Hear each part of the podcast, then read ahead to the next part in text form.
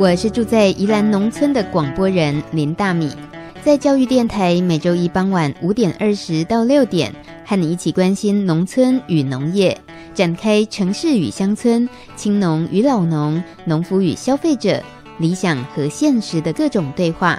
欢迎收听《青农市集 On Air》。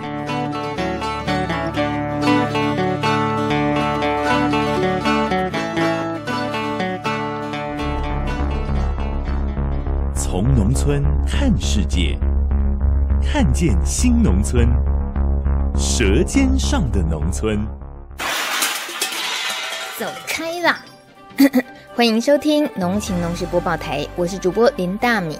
今天大米很忙，听众更忙，要带大家用听觉来一趟农村生态与文化之旅。还记得四月底跟着广播去游学吗？如果那次你没跟上，今天用耳朵听，跟我们走一趟宜兰壮围新南村，拜访田董米，一边赏鸟一边巡田，那孙残那跨焦啊！这次来参加活动的有很多亲子党。国小和国中的小朋友个个都头好壮壮。出发前，我们先来关心小朋友在学校的午餐食材。这一两年采用四张 EQ 的认证，对孩子们的健康和农业发展有紧密关联。不过，什么是四张一 Q？你知道吗？我们请专业的来回答。现在就 call out 给农粮署的庄老达副署长。副署长好，好像就是这一两年哦，常听到这呃一个很专有名词“四张一 Q”。那今天也趁机会，我们认识一下好了，为什么是有这所谓的“四张一 Q”？我们推动的初衷是这样子哈，就是要使用在地可溯源的食材。好，那这几个字听起来，哎，在地跟可溯源，那总是要让学校或让这些业者有一个定义，什么是在地？可溯源嘛，哈，嗯，那我们就从在地可溯源这里去讲，去检讨。那我们发现，实际上我们国产的农产品，那可溯源的大概就是我讲的四张一 Q 哈，嗯，四张就是四个标章，有机的标章，产销履历的标章，GAS 标章，祈源谱标章，这四张，再加上一个 QR code，好，啊。这四个标章跟这个 QR code 都有办法溯源往回去追溯到生产者，所以我们啊，为了要让大家要清楚的知道什么叫在地可溯源的，好，那这四个标章跟一个 QR code 都是国产的，在地生产的，而且可以溯源的，所以我们就叫做四张一 Q 哈，就四个标章跟啊一个 QR code 符合这个的。就是在地生产的溯源的这种产品。所谓的在地哦，呃，像我自己住在宜兰，就觉得哇，真的是食材不虞匮乏。但是如果说都会区的话，要去讲究这个在地呢，它是怎么样的范围？那实际上在台湾来讲啊，在地，因为台湾实际上是南北才可能是呃四百公里左右嘛，哈，实际上。台湾，我们这里的在地生产是把它界定在就是国产的哦，因为因为我们的这个运输实在是非常非常方便呐、啊。好、嗯，那这个我们台湾生产的国产的这个食材，我们都把它界定成生鲜的食材。不然你看，像啊台北市好了，基隆市好了，它在地生产的它根本不够啊。那你如果是新北或是啊、桃园或是啊，云林生产的蔬菜，那我们也是把它啊归类在在地生产，因为我们实际上这些运输的距离是蛮短的啦。嗯哼，所以像是能够透过四张 EQ 这种呃政策性的推广下来，其实对整个农业的带动当然是有很大的影响的。呃，也想听听看副署长，您觉得这样子一路上这样尝试，然后推行下来，其实具体的一些效果会有哪些？是这个，当然最直接受益的哈，就是我们的学童嘛，啊，那我们也得到一些家长团体、公民团体，还有学校高度的支持，因为大家可以吃的更安心、更安全。哦，那这个除了这个直接的教育以外，那其实有一个很大的好处是，因为学校我们现在有三千多所学校，大概接近一呃一百八十万个学生。是参与在四张一 Q 这个计划里面，那这个是一个蛮大的拉力。那这个蛮大的拉力，就是我们希望由消费端来拉动我们的生产端，让原来我是农民，对四张一 Q 他可能也没什么兴趣，可是有一个很大的拉力在这边拉，我们啊借由呃消费端的拉力，我们来辅导农民端来生产有四张一 Q 的。第一个，它生产的水平可以提高。它原来是惯性的农法，也没有经过验证，也不是有机啊。因为这里有一个商机，有一个拉力，我们来辅导它，提升它的这些技术，提升它的这些设施，来生产比较高品质、安全性比较高的这个农农产品哈，就由消费来带动生产，那也让农民的这个水平可以提高，那又可以让我们的血统。到比较安全的高品质的蔬菜，这等于是一个双赢的一个一个政策哈。嗯、那这个是呃有多方面的交易。那我们接接下来，我们也把这一套，我们再把它扩展到啊国金的蔬菜上面去，啊，让大家都可以啊来吃这些安全可溯源的，让我们的农民有更大的一个生产的。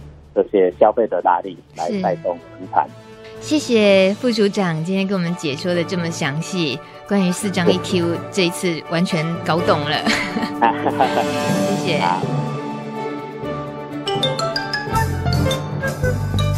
走读刘刘村小旅行，走农农走读农村小旅行，农村超好玩。大家期待已久的跟着广播去游学，这次搭的是稻米时光机，从未来穿越到过去。第一站是宜兰壮围乡新南村，我们来拜访田董米创办人林哲安，先来听听他为我们导览这个地理位置的特殊性。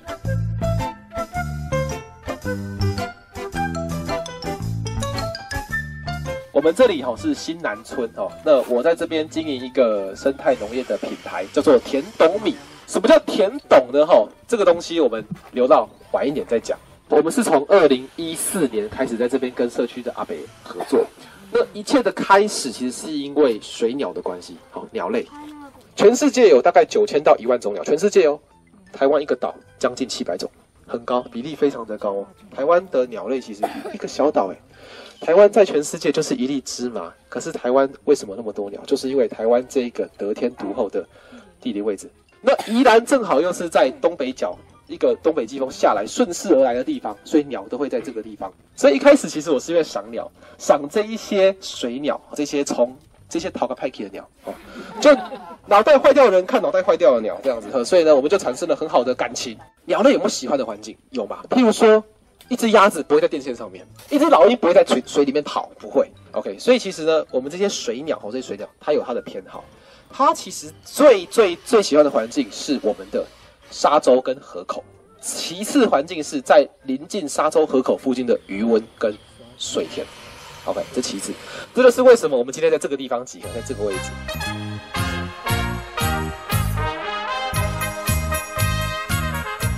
第二站，我们从南阳西北岸移到南岸，参观这个有八十几年历史的老谷仓二节谷仓稻农文化馆，了解稻米生产的历史。这一间，我的右手边这一间，它其实是复原了当时候去去存放稻谷的一个意象。那你可以看到几个在谷仓的仓口里面有几个很重要的一个部分哦，一个是有看到几个很特殊的管子嘛。那个是利用竹子编的一个管子哦，主要是因为当有点像大家现在都挤在这里的时候，会突然觉得闷热起来。那大鼓当它集中起来之后，它也会需要有空气的一个热流的一个流通哈，所以透过这个主管的方式，去让整个那个大鼓当中积住的一些热气跟闷气哦往上带。那你可以看到地板哈，它其实是有垫高的，主要是作为防潮。那为了要了解到底是有存放了多少。稻谷哈，所以在墙壁上它会做了很多刻度。想知道更多？第二段节目马上和你分享。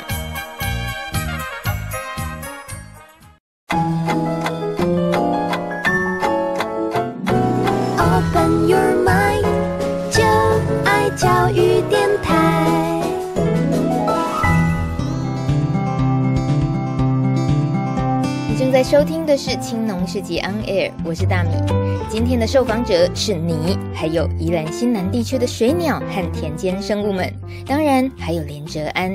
年纪不到三十岁，却已经有十七年赏鸟资历的田董米发起人林哲安，当年还在台大森林系就读的时候，就开始推行田董米计划，负责和农民、消费者沟通协调，自己也参与耕种，以友善环境耕作的方式保护新南地区的水鸟，守护水田的地景，而且透过自产自销，使农民获得合理的利润，创造生态和农业结合的。双赢，田东米目前耕作水田的面积有六甲。那天哲安特别跟我们解释，为什么他会选择壮围乡的新南村呢？就叫兰阳溪口水鸟保护区。我们在宜兰住这么久，吼，其实也是到赏鸟处才发现说，原来这条兰阳溪，吼，居然也受到国际的重视，就是国际的赏鸟的啊，国际的湿地的啦，其实都很重视我们兰阳溪的发展跟兰阳溪的状况，其实是非常重视的。对，因为这边的鸟真的非常非常的多。OK，好。现在是兰阳溪哈，来，各位把眼睛往后转，来，往后来，有没有看到咱们阿北的家后面有没有一大片的水田？有没有一大片，对不对？这就是我们新南村，也就是我们新南田东米的主要的产区，就在这里面。如果你用人的眼光来看，你会觉得这块田跟隔壁的溪流好像没有什么关系。可是今天你想象一下，你是一只鸟在飞的话，这一块田跟隔壁的溪流有任何距离吗？没有，你飞一秒钟就到了。所以。这就是新南之所以重要的地方，就是第一个，它有一块很大面积的水田，它面积很大。其实这个风景在以前宜兰到处都是，但是最近这几年房子盖太多啊，所以要找到这么一大片漂亮的水田呢，越来越难。水田其实就是鸟类生活的地方，水田越大，鸟就越喜欢；相反的，水田越小，鸟就越不喜欢。所以这个地方本身水田很大，加上它隔壁是。莱阳溪口水鸟保护区，你看这么一大片沙，这么一大片沙洲，这边的鸟哈，这边的鸟会互相的飞来飞去，尤其是兰阳溪天气不好的时候，鸟会全部飞进去。OK，所以其实西南村非常非常的重要，对于野水鸟来说，它是兰阳溪口水鸟保护区很重要的一个边缘边陲地带，也叫做缓冲地带。哦，甚至可以，我们可以叫它，也可以叫它替代型的栖地。替代就是当这边环境不好的时候，鸟就会全部飞进去。它会影响作物吗。鸟会影响作物吗？哈，农夫的旧观念认为会影响，确实很多鸟也会吃作物。可是我来这边之后，我发现影响是影响表面，但是收成其实影响不大。譬如说，他把稻秧苗玩倒了，其实秧苗会站起来；他把整片秧都弄倒了。只要那个秧不要被水吹走，被水飘走，它们其实全部都会站起来。真正把整个秧苗吃掉的鸟其实很少，因为秧苗没什么热量啊，一根菜没什么热量嘛，它吃底下的虫不是比较好吗？为什么要吃那一根没有热量的东西呢？鸟没有什么营养观念哈，你给他鸡排都吃鸡排，给他吃薯条都吃薯条，他只要热量够就好了。对，所以你想象一下，你是一只只在乎热量的鸟，或是你是一只准备要飞往北方的鸟，你要花时间吃一根草嘛？其实那个效益很低。我去抓一百只虫还比较快，对，所以他们其实真正会把整个秧苗吃掉的鸟，其实非常非常的少。通常它是拔起来玩一玩，或是吃底下的东西，通常是这样。所以那些秧苗其实会站起来，但是有两个缺点：第一个，倒下去的秧苗站起来需要时间，所以你的秧苗可能会长得比较慢一点，可能慢一两个礼拜。第二个是很丑，你的田很乱，很丑。那其实对于职业农夫来说，外观很重要。我们常常觉得收成好就好，no，不是，外观很重要，对，外观非常重要，所以他们常常觉得说，啊、哦，这个田怎么那么丑？他觉得这个田真的是太糟糕了，所以他就很不喜欢，对，所以这是一个我们目前刚刚讲到鸟类危害所造成的影响，所以农夫就不喜欢。对，其实，对，其实会有这这些层层面的影响啦，主要是这样。哇，听众很会问问题哦，鸟会影响农作物吗？感谢哲安给我们不同思考的角度。再来，大家最想知道的就是为什么要取名叫田董米呢？呃，二零一一年的时候，二零一一年的时候，我在念大学，好，我跟着几个同学在这边赏鸟，好，然后就在呢，呃，远方有一块田种了芭蕉，那一块哦很远那个地方哈，那里种了芭蕉一区，就在那一块田发现一种鸟，叫做董鸡，董鸡，好，哎，啊，这个董鸡呢，它的叫声叫做就是咚咚咚，或是。就这样叫哈，那因为他这样叫，所以老农民叫他田董参董，好，就这样来，田董田董就这样来的哈。我因为发现那个会可以发现董鸡，那我就去那边一直看，一直看，一直看，一直看。那看到后来就跟这边的人越来越熟，好，是因为他的关系。其实他们也不知道我在看董鸡，他们只知道我常来这边赏鸟。你看这个地这么大，你看这么大一片，所以这边到冬天呢是一整片，因为宜兰一年只种一次，所以这边冬天是一片汪洋的水，所以这边鸟会非常的多，啊，鸟会很多。我在这边赏鸟，赏鸟，赏鸟。然后，然后越赏越觉得说，嗯，有一块这么漂亮的地，我们应该把它给保护下来。所以我就跑去问那个那块地地主说，我们有没有机会来这边做一个生态农业？好，那个时候我不是说什么友善环境什么没有，那时候我就说我们能不能做生态农业？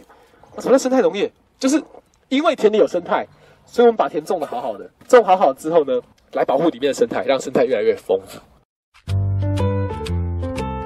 今天因为今天因为各位表现非常好，所以呢，给你们不是给你们超级特权，就是我们可以走下去。啊啊！哎，哎呀，停停停，先打预防针哦。对啊，走下去的过程之中，哈，好，注意哦，注意哦。跌倒我不负责，弄成泥巴我不负责，哈，对。但是如果你压坏我的秧苗的话呢？你要负责，你要负责对。好，是你要负责，你要负责啊，我来负责啊。因为现在秧苗很高，我们必须要继续看，才看得出来我们做了哪些七地的环境哦，七地。当我们走进田区，大小朋友们的惊奇之旅正式展开。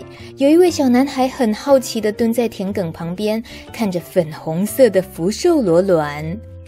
这两块，你看过福寿螺卵吗？那是一块还一颗？是高雄那里大概有三三十几颗卵。然后福寿螺在那边。你第一次看到福寿螺卵吗？颜色颜色会有，感觉是什么？很恶心。很恶心，好吧，这是小男孩对福寿螺卵的第一印象。但我记得有一位美国大叔来宜兰的时候，看到水沟边的福寿螺卵，还以为是有人乱吐口香糖呢。当哲安带大家一边巡田，一边认识田间七地的丰富环境之后，大米好奇地问其中一个妈妈：“嗯，为什么参加这活动？”因为我本身每天都有在煮饭，我想要了解那个米到底，因为讲很多有机，很多我们都不了解，我想实地来探访，然后比较可以清楚。我希望饭桌上面的米是健康，然后友善环境。谢谢你们办这个活动，哇，多么鼓励人的答案呐、啊！还有这次参与者当中，有一位是创下教育电台听众最高龄纪录的江阿嬷。大米牵着阿妈的手，慢慢的走在田埂上，还贪心的想听阿妈说故事。阿妈，你多久唔捌行这田花路啊？有哦，以前有哈？有哦，哇，迄会会会使讲几十年啊呢？嘿，阮老爸做田的。老爸做田啊？嗯。伫倒位做田？诶，棒球。哦。好多好多诶，卖讲后埔。哦，后埔。哎，你知影无？嘿，诶，个是有听过呢。有听过。嘿，后埔啦。啊！你唔着细细汉那时阵买拢爱去田呢？哎呦，哦，嘿，啊，讲讲个爱田，讲爱去田呢，唔好讲啊，老不爱讲。安尼你哪今仔日要过来，看到感觉哦，真烦呢。诶，唔是烦，我我我是要对恁大家来佚佗，来看风景。我看风景诶。啊，唔过想到田呢，看过就知影做心酸诶吼。哎，迄个作物啦，嘿喏，作物啦，伊话莫讲，当大家讲。啊！你是安怎？啊，米偌大打落安尼来，啊放起来，人穿起来，啊，大家甲我讲安怎？嘿，啊，你米偌大打起来，啊，人压落去，啊啊放起来，穿起来，啊，你若袂翘骨，我我嘛使睇袂翘骨。是哦。诶，迄十二三、十三四岁啊，你知道？嘿，都爱打呢。嘿，打落来，啊，即嘛即嘛个断落土下，啊啊啊啊啊，就穿起来，安尼安尼安尼，你安尼你是。拖灭拖拖无爱你知无？啊！你做个几岁？啊，做个做个做个二十二十空岁。江阿妈今年九十六岁了，有女儿陪她来。当她再次走进田间，回忆起这七十几年前的往事，记忆清晰的好像是昨天刚发生过的一样。阿嬷也特别赞赏田冬米的田区里没有用除草剂的田埂，她说这对水土保持很有帮助。一场田间生态导览下来，促成了跨世代的对话，城市与乡村的了解，产地与餐桌的连结，大家也都玩得很尽兴。不过活动结束了，我们对土地与环境的思辨才正要展开。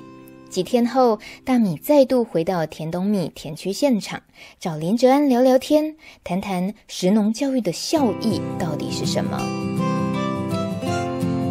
其实每个人对于食农教育的定义跟出发点其实是很不一样的。那呃，就是当然现在是讲个人，当然都是纯个人观点嘛。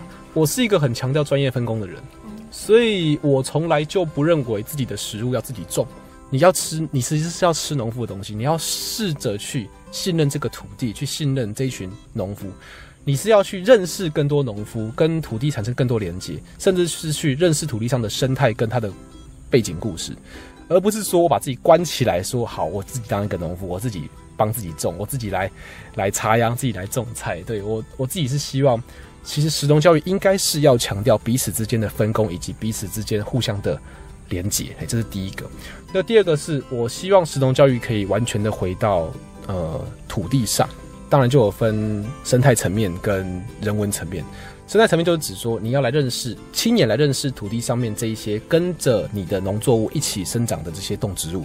我觉得这个非常重要。你要知道你的东西是跟谁一起分享的。第二个是呃讲到人文的部分，就是说。呃，我希望大家可以实际在土地上看见，到底是谁来种出这个好的米，他们有什么故事？那他们种这个好的米或者好的农作物的这个动机到底是什么？对，所以我会希望就是大概这两点啦。那呃，对于来看的人，你会感觉到呃，来的人通常也带来了哪些疑问？是有时候也令你觉得哎，没想过的。误解很大，多数不用不用误解啦，应该说多数都没想过吧。譬如说讲个最直接的，就会有人直接问我说：“啊，保护鸟干嘛？鸟死了跟我真的有关系吗？”好，说真的，今日鸟类，明日人类，真的吗？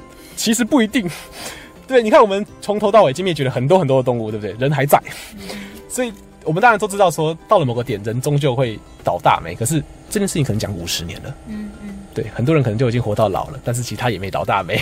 对，所以说真的，这件事情跟人真的有关系吗？为我被问这个问题问了不止一次，那时候其实自己觉得打击蛮大，就是我会觉得说，哎，好像是对呀、啊，我觉得鸟很重要，可是保护鸟真的到底是为了什么啊？最开始我就会说保护鸟就保护人，后来我换了，后来我不这么讲了，后来我就直接讲说，人是有智慧的动物，我们人本来就要。本人的人性跟人的呃真正的工作，本来就是要学会来创造这一个跟自然之间的互动，跟自然之间的和平共存。我会变成这样子。那更机车的讲法是，我说保护鸟？看到鸟多我就开心嘛，真的，那是我我人生的养分来源啊，我就是开心嘛。那那我觉得人跟其实人。的本性都是很贴近自然的，本性都是这样子，我认为是这样，所以我们是其实是让人回到本性，人本来就会爱护动物，人本来就会爱护环境，这是本来就会做事情。我们把都，我们当我们把这个本性找回来的时候，就不会有人再问说为什么我们要保护这东西。我是希望可以这样，是对，好高兴听到这个答案，就是真的会有人会说鸟关我什么事这种话。他这样问其实没有错，他其实我觉得他没有错，只是我们要试着把他那个。对大自然的爱护的本性给找回来，我们是希望大环我们的环境有这样的力量，对。但其实哦，哲安是位处在壮围，这个也是一个非常老龄化的农村，传统农村。然后这种传统农村，尤其加上田董米，就是跟在地老农契作。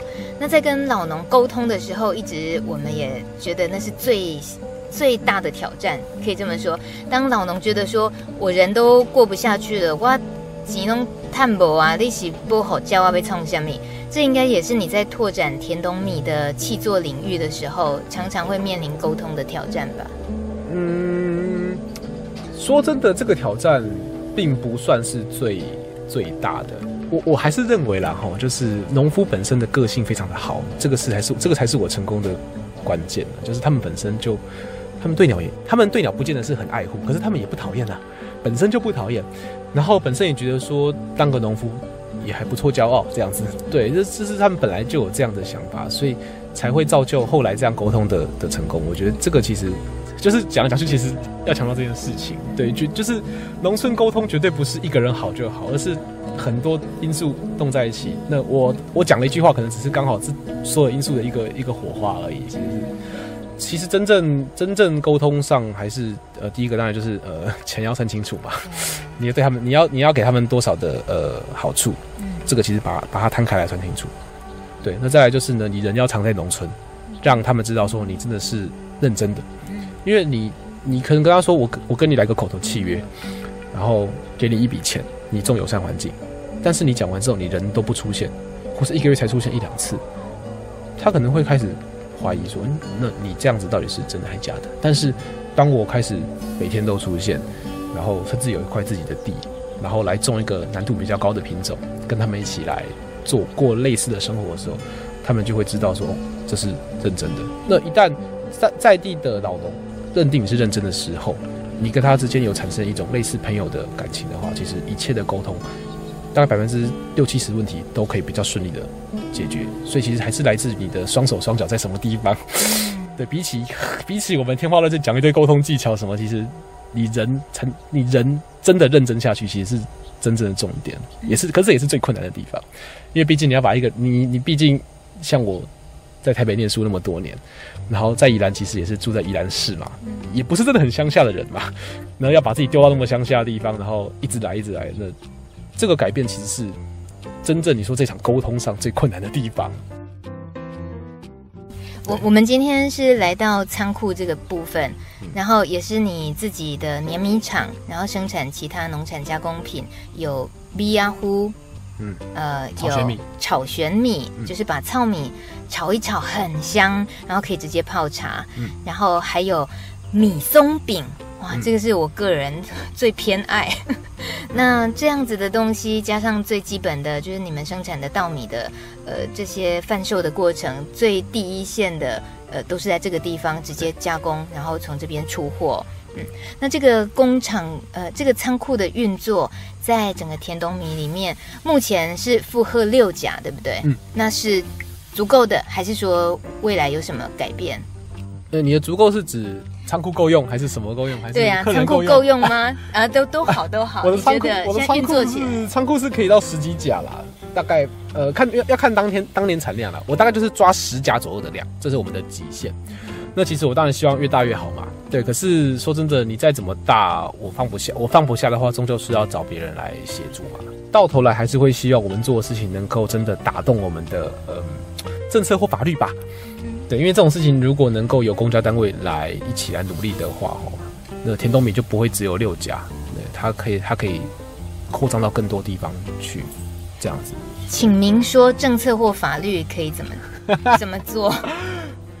你说，像我觉得其实农业的这个保护农地的这一件事情，还有农业品牌的推出，其实农会或县政府就应该出不少力气来，不用说辅导。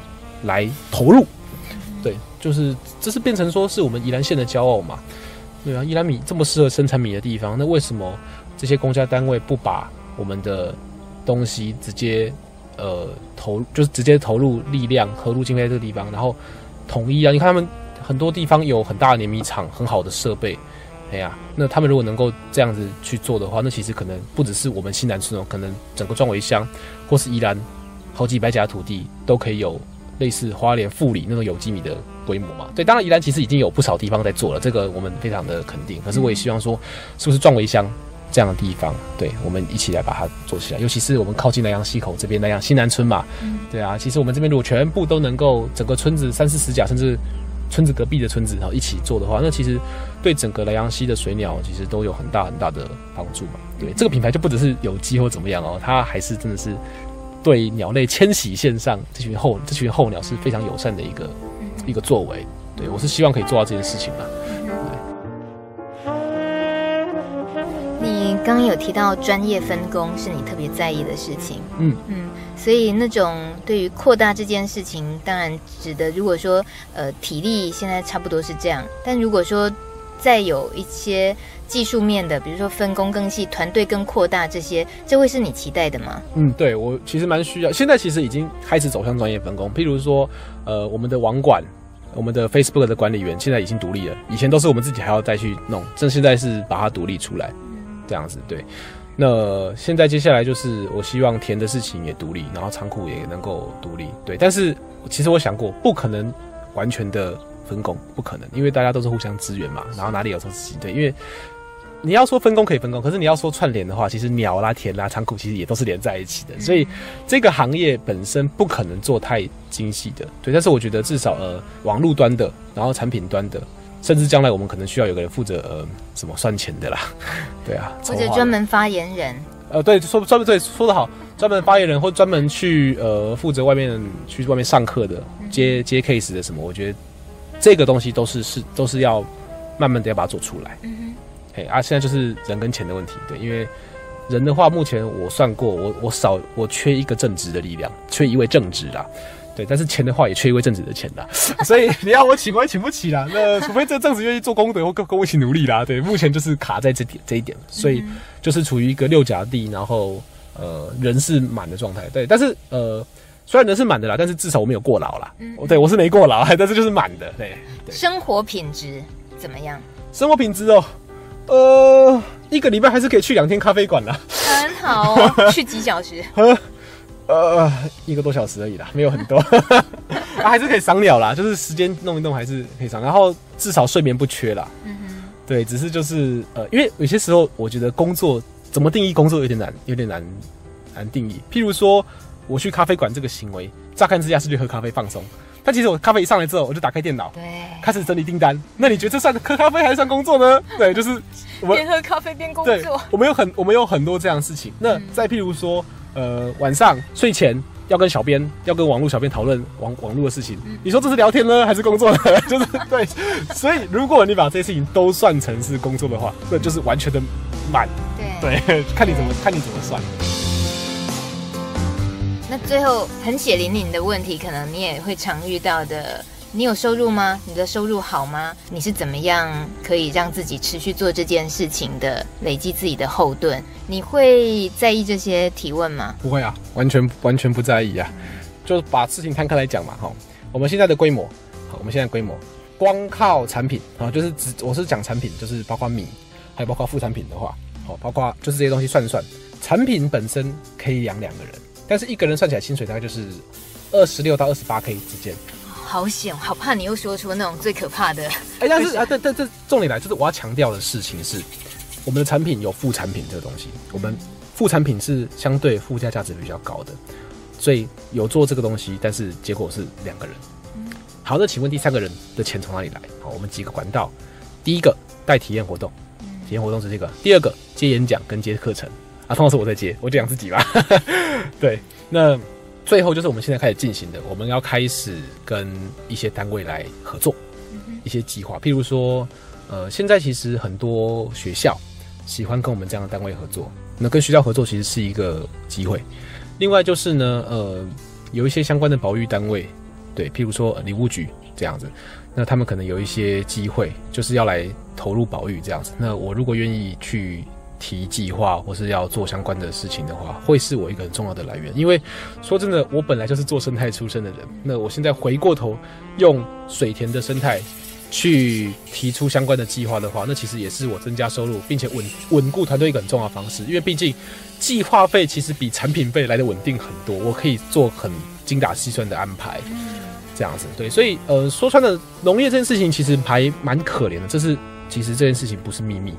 对，我们虽然很努力的想要透过农业来呃赚到更多的收入，但是产品本身的限制，我觉得就是尤其稻米啊，产品本身限制就是卡在这个节骨眼上面比较尴尬，所以我也会希望说将来就是多利用水田的生态、水田这边的故事、水田土地上本身的事情，就是回到土地上面，我们用这东西来跟别人做连接，对，跟政府机关、跟学校来做连接，那拉近彼此之间的距离。说真的，在这个前提之下，如果我领到计划费或领到一些呃讲师费什么的，我也觉得，就是我现在有一种薪水的概念，薪就是譬如说，呃，他们付薪水给我，那来让我来从事环境上的环境行动嘛。嗯所以等于是我做行动，我是有薪水领的。